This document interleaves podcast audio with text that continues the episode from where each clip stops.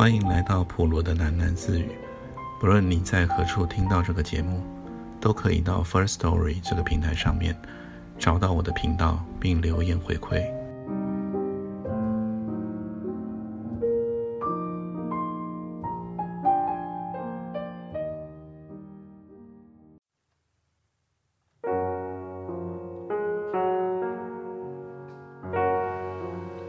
窗外的雨声飒飒，越来越大了。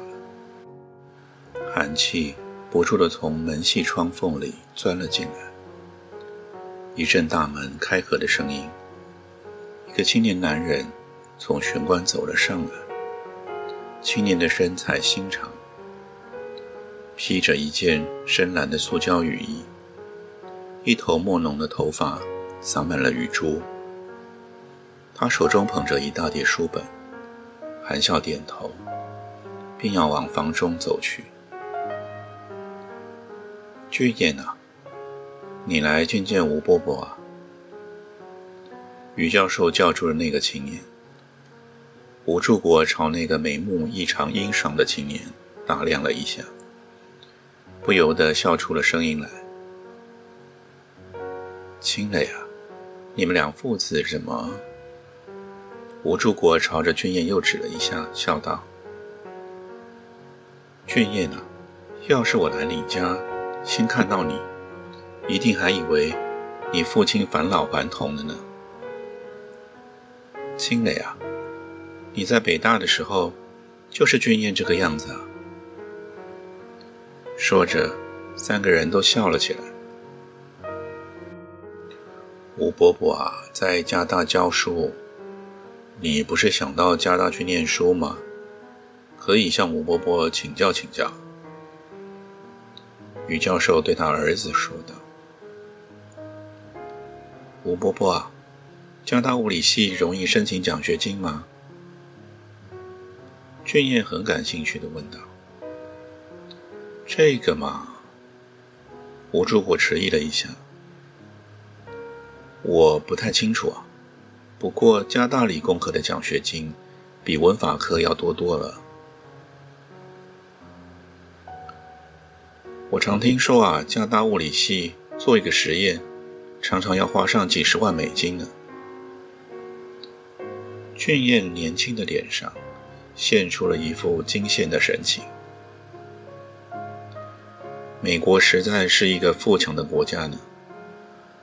吴志国叹道。俊彦立了一会儿，便告退了。于教授望着他儿子的背影，悄声说道：“现在男孩子啊，都想到国外去学理工呢。这也是大势所趋啊。”吴楚国应道：“从前我们不是拼命的提倡赛先生吗？现在赛先生差点把我们的饭碗。”都抢跑了。于教授跟着吴柱国两个人都苦笑了起来。于教授立起身，又要去替吴柱国侦查。吴柱国忙止住他，也站起来说道：“明天一早啊，我还要到政治大学去演讲呢，我还是早点回去休息吧。”说着。他沉吟了一下。后天我便要飞西德了，去参加一个汉学会议。你不要来送我了，我这就算告辞了吧。于教授把吴柱国的大衣取来递给他，有点歉然地说道：“真是的，你回来一趟，连便饭也没接你来吃。我现在这位太太啊。”于教授尴尬地笑了一下。嫂夫人哪里去了？我还忘了问你呢。吴柱国马上接口道：“他在隔壁啊。”于教授有点扭捏起来，在打麻将。哦，那么你便替我问候一声吧。吴柱国说着，便走向了大门去。于教授仍旧套上他的木屐，撑起他那一把破油纸伞，跟了出去。不要出来了，你走路又不方便呢。吴柱国止住了于教授：“你没戴帽子啊？我送你一程吧。”于教授将他那把破纸伞遮住了吴柱国的头顶，一只手揽在了他的肩上，两个人向巷口走了出去。巷子里一片漆黑，雨点无边无尽地飘洒着。于教授和吴柱国两人依在了一起，踏着巷子里的积水，一步一步，迟缓、蹒跚，蹭蹬着。快到巷口的时候，吴柱国悠悠地说道：“亲了呀，再过一阵子。”也许我也要回过来了。你要回来？还有一年，我便退休了。是吗？我现在一个人在那边，影分不在了，饮食很不方便，胃病常常犯，而且我又没有儿女。哦，我看南港那一带啊，还很幽静。中央研究院又在那里。南港住家是不错的。雨点从纸伞的破洞漏了下来，打在于教授和吴柱国的脸上。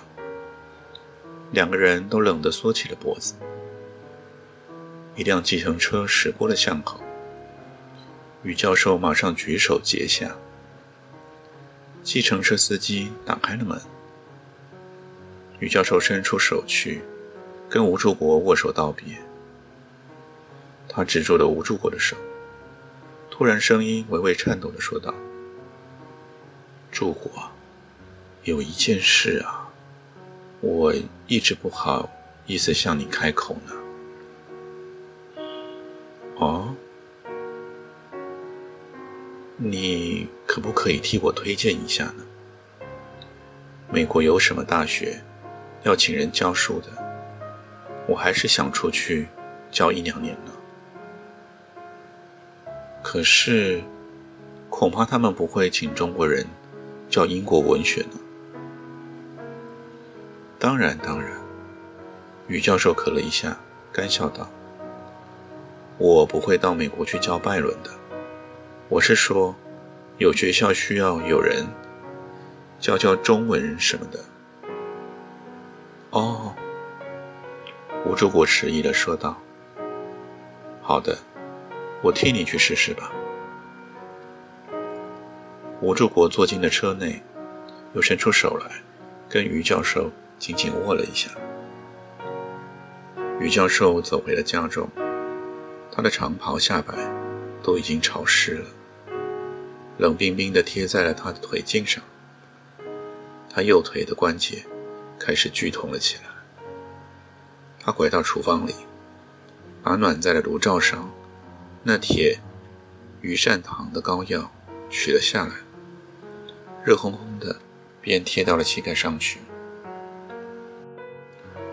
他回到客厅中，发觉靠近书桌那扇窗户让风吹开了，来回开合，发出砰砰的响声。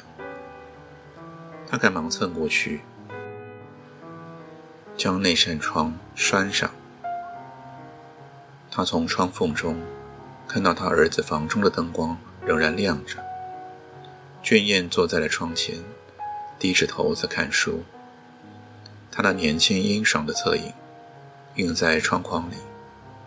于教授微微吃了一惊，他好像骤然看到了自己年轻时的影子一般。他已经逐渐忘怀了他年轻时的模样了。他记得，就是在俊彦那个年纪，二十岁。他那时认识雅欣。那一次，他们在北海公园，雅欣刚剪掉了辫子，一头秀发，让风吹得飞了起来。他穿着一条深蓝的学生裙，站在了北海边。裙子飘飘的，西天的晚霞把一湖的水照的火烧了一般，把他的脸也染红了。他在新潮上面投了一首新诗，就是献给雅兴的。当你倚在碧坡上，满天的红霞便化作了朵朵的莲花，拖着你随风飘去。星星，你是灵魄仙子。于教授摇了一摇他那十分光秃的脑袋，有点不好意思地笑了起来。他发觉书桌上早飘进了雨水，把他堆在了上面的书本都打湿了。他用他的衣袖在那些书本的封面上揩了一揩，随便便拾起了一本《柳湖侠影记》，又坐到沙发上去，在昏暗的灯光下，他翻了两页，眼睛便合上了，头垂下去，开始一点一点地打起盹来。朦胧中，他听到隔壁隐约传来一阵阵。洗牌的声音，以及女人的笑语。台北的冬夜越来越深了，窗外的冷雨却仍旧绵绵不绝地下着。